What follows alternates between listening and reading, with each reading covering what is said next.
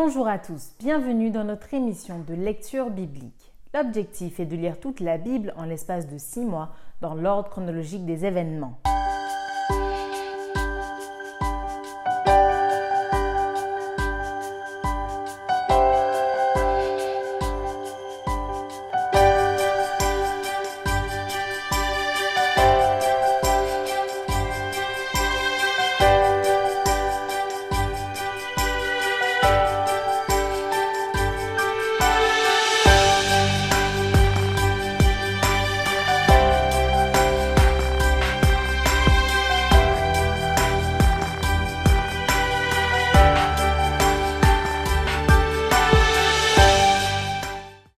Vous est proposée par l'Église adventiste du 7e jour d'Évry.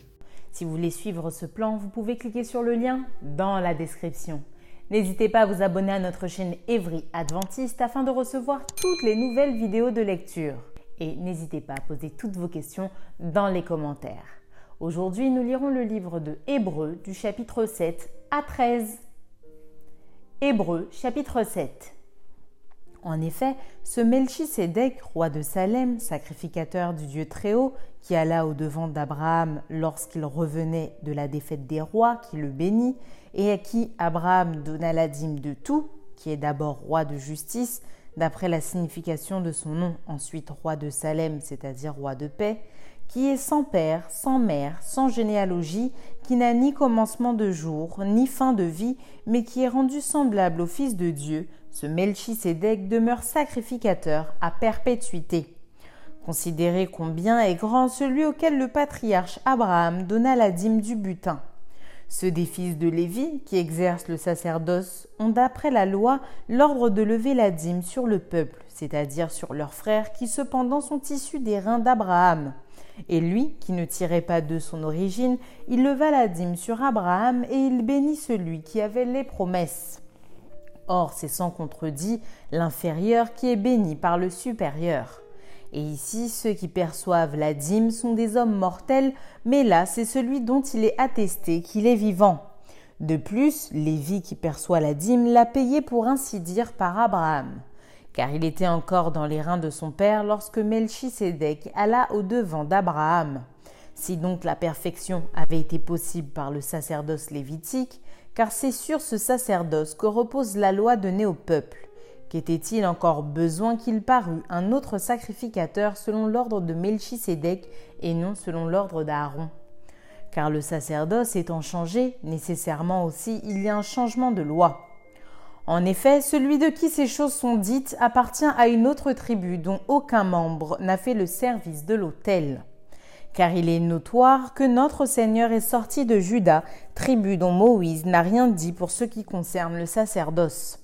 Cela devient plus évident encore quand il paraît un autre sacrificateur à la ressemblance de Méchisédek, institué non d'après la loi d'une ordonnance charnelle, mais selon la puissance d'une vie impérissable. Car ce témoignage lui est rendu. Tu es sacrificateur pour toujours selon l'ordre de Melchisédek.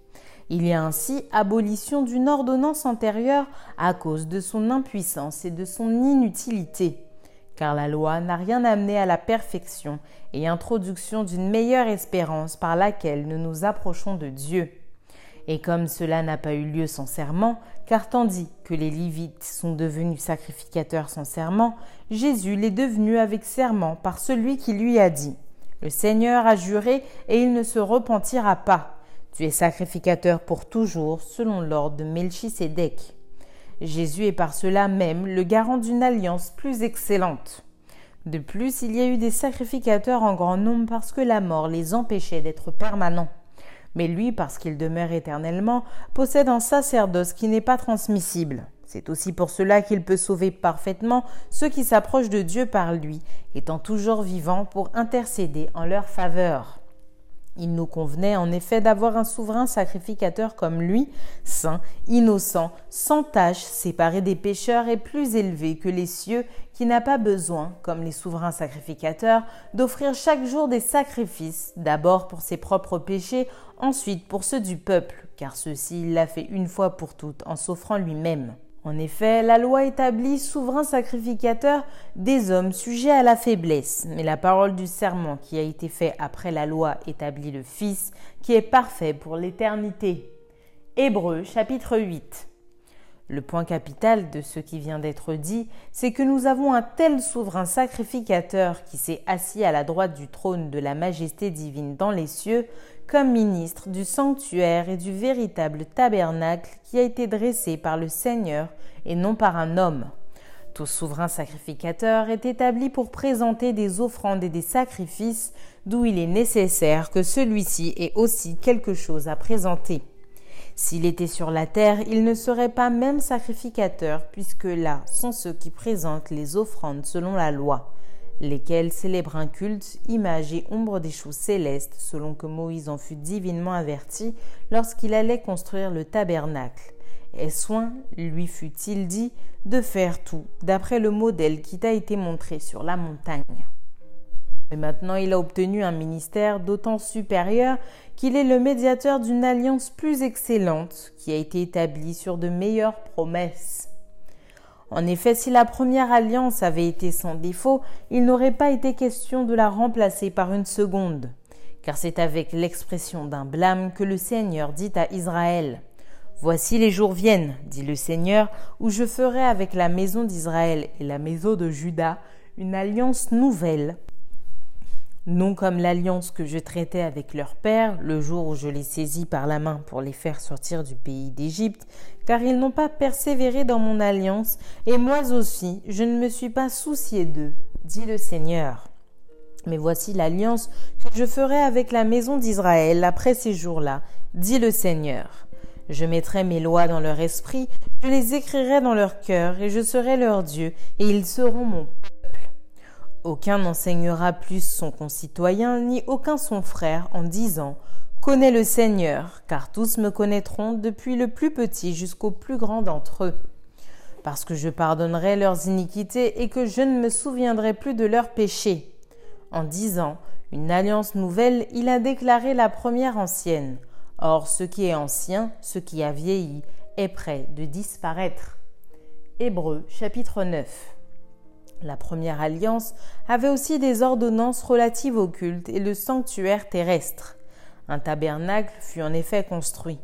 Dans la partie antérieure, appelée le lieu saint, était le chandelier, la table et les pains de proposition. Derrière le second voile se trouvait la partie du tabernacle, appelée le Saint des Saints, renfermant l'autel d'or pour les parfums et l'arche de l'alliance entièrement recouverte d'or. Il y avait dans l'arche un vase d'or contenant la manne, la verge d'Aaron qui avait fleuri et les tables de l'alliance. Au-dessus de l'arche étaient les chérubins de la gloire, couvrant de leur ombre le propitiatoire. Ce n'est pas le moment de parler en détail là-dessus. Or, ces choses étant ainsi disposées, les sacrificateurs qui font le service entrent en tout temps dans la première partie du tabernacle et dans la seconde, le souverain sacrificateur, seul, entre une fois par an, non sans y porter du sang qu'il offre pour lui-même et pour les péchés du peuple. Le Saint-Esprit montrait par là que le chemin du lieu très saint n'était pas encore ouvert tant que le premier tabernacle subsistait. C'est une figure pour le temps actuel où l'on présente des offrandes et des sacrifices qui ne peuvent rendre parfait, sous le rapport de la conscience, celui qui rend ce culte et qui, avec les aliments, les boissons et les diverses ablutions, étaient des ordonnances charnelles imposées seulement jusqu'à une époque de réformation. Mais Christ est venu comme souverain sacrificateur des biens à venir. Il a traversé le tabernacle plus grand et plus parfait, qui n'est pas construit de main d'homme, c'est-à-dire qui n'est pas de cette création et il est entré une fois pour toutes dans le lieu très saint, non avec le sang des boucs et des veaux, mais avec son propre sang, ayant obtenu une rédemption éternelle. Car si le sang des taureaux et des boucs et la cendre d'une vache répandu sur ceux qui sont souillés sanctifie et procure la pureté de la chair, combien plus le sang de Christ, qui par un esprit éternel s'est offert lui-même sans tache à Dieu, purifiera-t-il votre conscience des œuvres mortes afin que vous serviez le Dieu vivant? Et c'est pour cela qu'il est le médiateur d'une nouvelle alliance, afin que la mort, étant intervenue pour le rachat des transgressions commises sous la première alliance, ceux qui ont été appelés reçoivent l'héritage éternel qui leur a été promis. Car là où il y a un testament, il est nécessaire que la mort du testateur soit constatée. Un testament, en effet, n'est valable qu'en cas de mort, puisqu'il n'a aucune force tant que le testateur vit. Voilà pourquoi c'est avec du sang que même la première alliance fut inaugurée. Moïse, après avoir prononcé devant tout le peuple tous les commandements de la loi, prit le sang des veaux et des boucs avec de l'eau, de la laine écarlate et de l'hysope, et il fit l'aspersion sur le livre lui-même et sur tout le peuple en disant Ceci est le sang de l'alliance que Dieu a ordonné pour vous. Il fit pareillement l'aspersion avec le sang sur le tabernacle et sur tous les ustensiles du culte et presque tout, d'après la loi, est purifié avec du sang et sans effusion de sang, il n'y a pas de pardon. Il était donc nécessaire, puisque les images des choses qui sont dans les cieux devaient être purifiées de cette manière, que les choses célestes elles-mêmes le fussent par des sacrifices plus excellents que cela car Christ n'est pas entré dans un sanctuaire fait de main d'homme en imitation du véritable, mais il est entré dans le ciel même afin de comparaître maintenant pour nous devant la face de Dieu. Et ce n'est pas pour s'offrir lui-même plusieurs fois qu'il y est entré, comme le souverain sacrificateur entre chaque année dans le sanctuaire avec du sang étranger. Autrement, il aurait fallu qu'il eût souffert plusieurs fois depuis la création du monde, tandis que maintenant, à la fin des siècles, il apparut une seule fois pour abolir le péché par son sacrifice.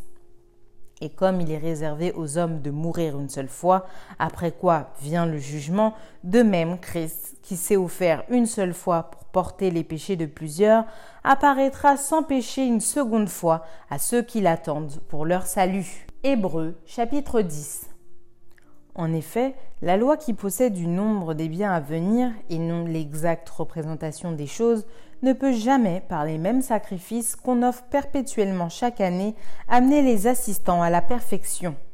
Autrement, n'aurait-on pas cessé de les offrir parce que ceux qui rendent ce culte, étant une fois purifiés, n'auraient plus eu aucune conscience de leurs péchés? Mais le souvenir des péchés est renouvelé chaque année par ces sacrifices car il est impossible que le sang des taureaux et des boucs ôte les péchés. C'est pourquoi Christ, entrant dans le monde, dit Tu n'as voulu ni sacrifice ni offrande, mais tu m'as formé un corps.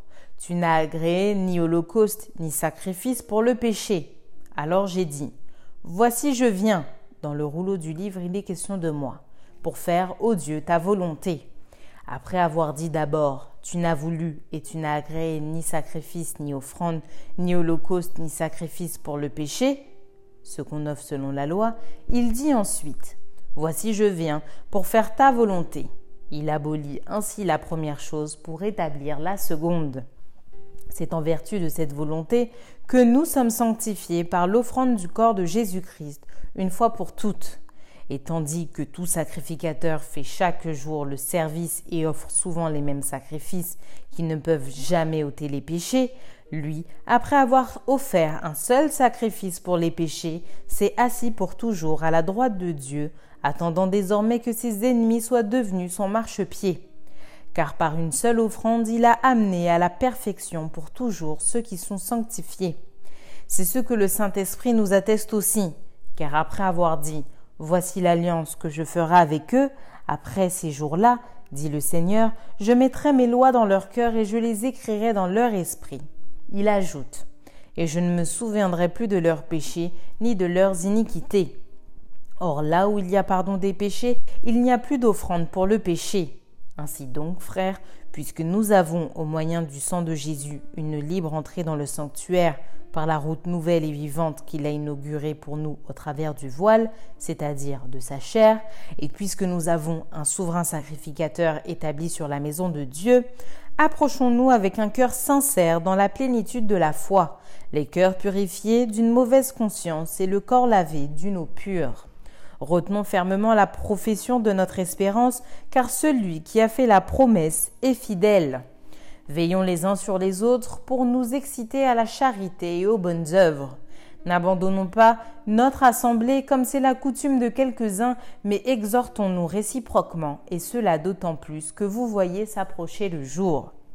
Car si nous péchons volontairement après avoir reçu la connaissance de la vérité, il ne reste plus de sacrifice pour les péchés, mais une attente terrible du jugement et l'ardeur d'un feu qui dévorera les rebelles.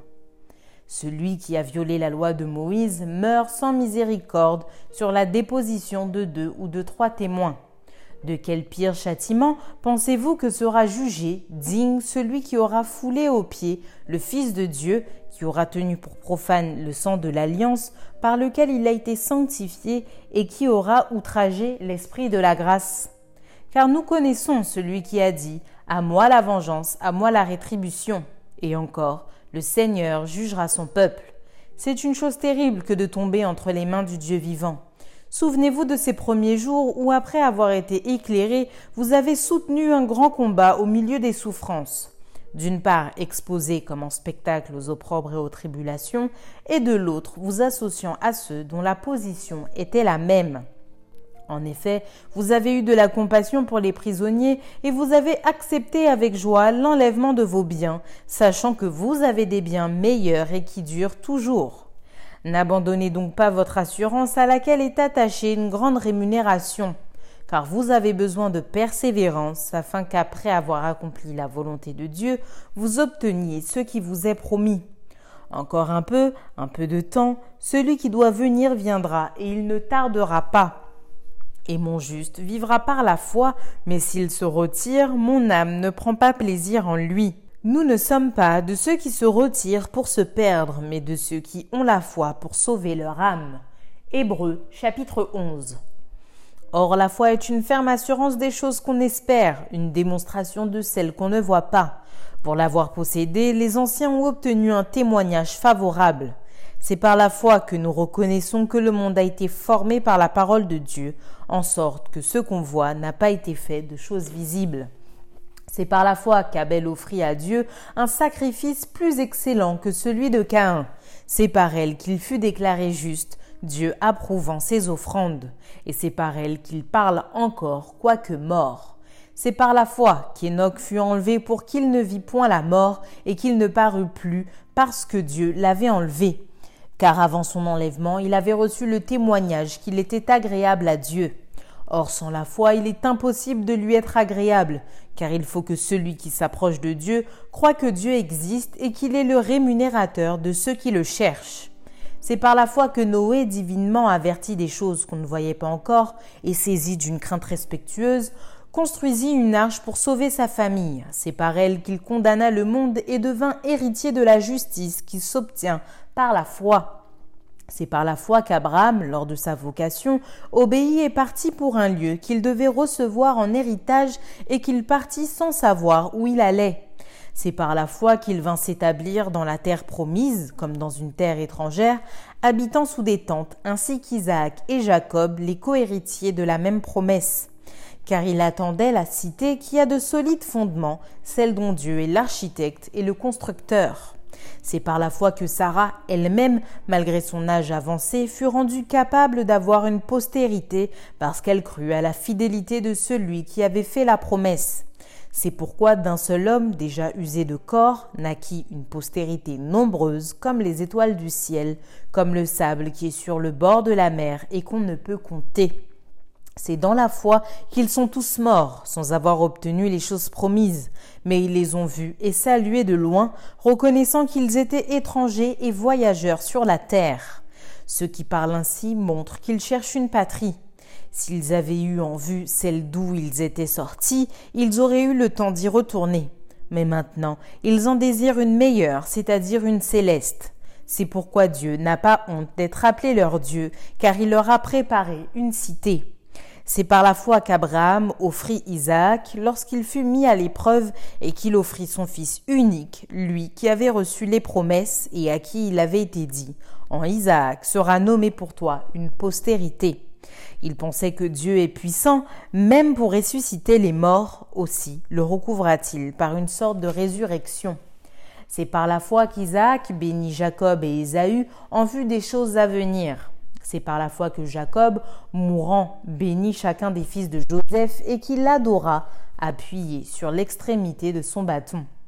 C'est par la foi que Joseph, mourant, fit mention de la sortie des fils d'Israël et qu'il donna des ordres au sujet de ses eaux. C'est par la foi que Moïse, à sa naissance, fut caché pendant trois mois par ses parents, parce qu'ils virent que l'enfant était beau et qu'ils ne craignirent pas l'ordre du roi. C'est par la foi que Moïse, devenu grand, refusa d'être appelé fils de la fille de Pharaon, aimant mieux être maltraité avec le peuple de Dieu que d'avoir pour un temps la jouissance du péché, regardant l'opprobre de Christ comme une richesse plus grande que le trésor de l'Égypte, car il avait les yeux fixés sur la rémunération. C'est par la foi qu'il quitta l'Égypte sans être effrayé de la colère du roi, car il se montra ferme comme voyant celui qui est invisible. C'est par la foi qu'il fit la Pâque et l'aspersion du sang, afin que l'exterminateur ne touchât pas au premier-né des Israélites. C'est par la foi qu'ils traversèrent la mer Rouge comme un lieu sec, tandis que les Égyptiens qui en firent la tentative furent engloutis. C'est par la foi que les murailles de Jéricho tombèrent après qu'on en ait fait le tour pendant sept jours. C'est par la foi que Rahab, la prostituée, ne périt pas avec les rebelles parce qu'elle avait reçu les espions avec bienveillance. Et que dirais-je encore? Car le temps me manquerait pour parler de Gédéon, de Barak, de Samson, de Jephthé, de David, de Samuel et des prophètes, qui par la foi vainquirent des royaumes, exercèrent la justice, obtinrent des promesses, fermèrent la gueule des lions, éteignirent la puissance du feu, échappèrent aux tranchants de l'épée, guérirent de leurs maladies, furent vaillants à la guerre, mirent en fuite des armes étrangères. Des femmes recouvrèrent leur mort par la résurrection, d'autres furent livrées au tourment et n'acceptèrent point de délivrance afin d'obtenir une meilleure résurrection. D'autres subirent les moqueries et le fouet, les chaînes et la prison.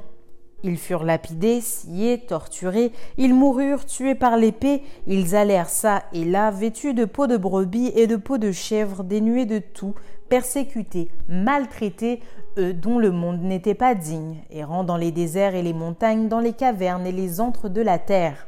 Tout cela, à la fois desquels il a été rendu témoignage, n'ont pas obtenu ce qui leur était promis. Dieu ayant vu quelque chose de meilleur pour nous, afin qu'ils ne parvinssent pas sans nous à la perfection. Hébreux chapitre 12 Nous donc aussi, puisque nous sommes environnés d'une si grande nuée de témoins, rejetons tout fardeau et le péché qui nous enveloppe si facilement et courons avec persévérance dans la carrière qui nous est ouverte, ayant les regards sur Jésus, le chef et le consommateur de la foi, qui en vue de la joie qui lui était réservée, a souffert la croix, méprisé l'ignominie et s'est assis à la droite du trône de Dieu. Considérez en effet celui qui a supporté contre sa personne une telle opposition de la part des pécheurs, afin que vous ne vous lassiez point l'âme découragée. Vous n'avez pas encore résisté jusqu'au sang en luttant contre le péché et vous avez oublié l'exhortation qui vous est adressée comme à des fils. Mon fils, ne méprise pas le châtiment du Seigneur et ne perds pas courage lorsqu'il te reprend. Car le Seigneur châtie celui qu'il aime et il frappe de la verge tous ceux qu'il reconnaît pour ses fils. Supporter le châtiment, c'est comme des fils que Dieu vous traite. Car quel est le fils qu'un père ne châtie pas? Mais si vous êtes exempt du châtiment auquel tous sont part, vous êtes donc des enfants illégitimes et non des fils. D'ailleurs, puisque nos pères, selon la chair, nous ont châtiés et que nous les avons respectés, ne devons-nous pas, à bien plus forte raison, nous soumettre au Père des esprits pour avoir la vie Nos pères nous châtiaient pour peu de jours comme ils le trouvaient bon, mais Dieu nous châtie pour notre bien afin que nous participions à sa sainteté. Il est vrai que tout châtiment semble d'abord un sujet de tristesse et non de joie, mais il produit plus tard pour ceux qui ont été ainsi exercés un fruit paisible de justice. Fortifiez donc vos mains languissantes et vos genoux affaiblis, et suivez avec vos pieds des voies droites, afin que ceux qui est boiteux ne dévient pas, mais plutôt se raffermissent. Recherchez la paix avec tous et la sanctification sans laquelle personne ne verra le Seigneur. Veillez à ce que nul ne se prive de la grâce de Dieu, à ce qu'aucune racine d'amertume poussant des rejetons ne produise du trouble et que plusieurs n'en soient infectés, à ce qu'il n'y ait ni impudique, ni profane comme Ésaü, qui pour un mai vendit son droit d'aînesse. Vous savez que plus tard, voulant obtenir la bénédiction, il fut rejeté quoiqu'il la sollicita avec larmes, car son repentir ne put avoir aucun effet. Vous ne vous êtes pas approché d'une montagne qu'on pouvait toucher et qui était embrasée par le feu, ni de la nuée, ni des ténèbres, ni de la tempête, ni du retentissement de la trompette, ni du bruit des paroles, tels que ceux qui l'entendirent demandèrent qu'il ne leur en fût adressé aucune de plus, car ils ne supportaient pas cette déclaration. Si même une bête touche la montagne, elle sera lapidée. Et ce spectacle était si terrible que Moïse dit Je suis épouvanté et tout tremblant. Mais vous vous êtes approché de la montagne de Sion, de la cité du Dieu vivant, la Jérusalem céleste, les myriades qui forment le cœur des anges, de l'assemblée, des premiers-nés inscrits dans les cieux, du juge qui est le Dieu de tous, des esprits des justes parvenus à la perfection, de Jésus qui est le médiateur de la nouvelle alliance et du sang de l'aspersion qui parle mieux que celui d'Abel. Gardez-vous de refuser d'entendre celui qui parle, car si ceux-là n'ont pas échappé, qui refusèrent d'entendre celui qui publiait les oracles sur la terre, combien moins échapperons-nous si nous nous détournons de celui qui parle du haut des cieux, lui dont la voix alors ébranla la terre et qui maintenant a fait cette promesse? Une fois encore, j'ébranlerai non seulement la terre, mais aussi le ciel. Ces mots, une fois encore, indiquent le changement des choses ébranlées comme étant faites pour un temps, afin que les choses inébranlables subsistent. C'est pourquoi, recevant un royaume inébranlable, montrons notre reconnaissance en rendant à Dieu un culte qui lui soit agréable, avec piété et avec crainte, car notre Dieu est aussi un feu dévorant. Hébreux chapitre 13 Persévérez dans l'amour fraternel. N'oubliez pas l'hospitalité, car en l'exerçant, quelques-uns ont logé des anges sans le savoir. Souvenez-vous des prisonniers comme si vous étiez aussi prisonniers de ceux qui sont maltraités, comme étant aussi vous-même dans un corps. Que le mariage soit honoré de tous et le lit conjugal exempt de souillure, car Dieu jugera les impudiques et les adultères. Ne vous livrez pas à l'amour de l'argent, contentez-vous de ce que vous avez car Dieu lui-même a dit, Je ne te délaisserai point et je ne t'abandonnerai point. C'est donc avec assurance que nous pouvons dire, Le Seigneur est mon aide, je ne craindrai rien, que peut me faire un homme? Souvenez-vous de vos conducteurs qui vous ont annoncé la parole de Dieu. Considérez quelle a été la fin de leur vie et imitez leur foi. Jésus-Christ est le même hier, aujourd'hui et éternellement. Ne vous laissez pas entraîner par des doctrines diverses et étrangères, car il est bon que le cœur soit affermi par la grâce, et non par des aliments qui n'ont servi de rien à ceux qui y sont attachés. Nous avons un autel dont ceux qui font le service au tabernacle n'ont pas le pouvoir de manger. Les corps des animaux, dont le sang est porté dans le sanctuaire par le souverain sacrificateur pour le péché, sont brûlés hors du camp. C'est pour cela que Jésus aussi, afin de sanctifier le peuple par son propre sang, a souffert hors de la porte. Sortons donc pour aller à lui hors du camp en portant son opprobre, car nous n'avons point ici-bas de cité permanente, mais nous cherchons celle qui est à venir. Par lui, offrons sans cesse à Dieu un sacrifice de louange, c'est-à-dire le fruit de lèvres qui confesse son nom. Et n'oubliez pas la bienfaisance et la libéralité, car c'est à de tels sacrifices que Dieu prend plaisir. Obéissez à vos conducteurs et ayez pour eux de la déférence, car ils veillent sur vos âmes comme devant en rendre compte. Qu'il en soit ainsi afin qu'ils le fassent avec joie et non en gémissant, ce qui ne vous serait d'aucun avantage. Priez pour nous, car nous croyons avoir une bonne conscience, voulant en toutes choses nous bien conduire. C'est avec instance que je vous demande de le faire afin que je vous sois rendu plus tôt que le Dieu de paix, qui a ramené d'entre les morts le grand pasteur des brebis, par le sang d'une alliance éternelle, notre Seigneur Jésus, vous rende capable de toute bonne œuvre pour l'accomplissement de sa volonté et fasse en vous ce qui lui est agréable par Jésus-Christ, auquel soit la gloire au siècle des siècles. Amen. Je vous prie, frères, de supporter ces paroles d'exhortation, car je vous ai écrit brièvement. Sachez que notre frère Timothée a été relâché. S'il vient bientôt, j'irai vous voir avec lui. Saluez tous vos conducteurs et tous les saints. Ceux d'Italie vous saluent. Que la grâce soit avec vous tous. Amen. Fin du livre d'Hébreu. Merci d'avoir partagé cette lecture avec nous. Je vous donne rendez-vous demain, si Dieu veut, pour un nouvel épisode.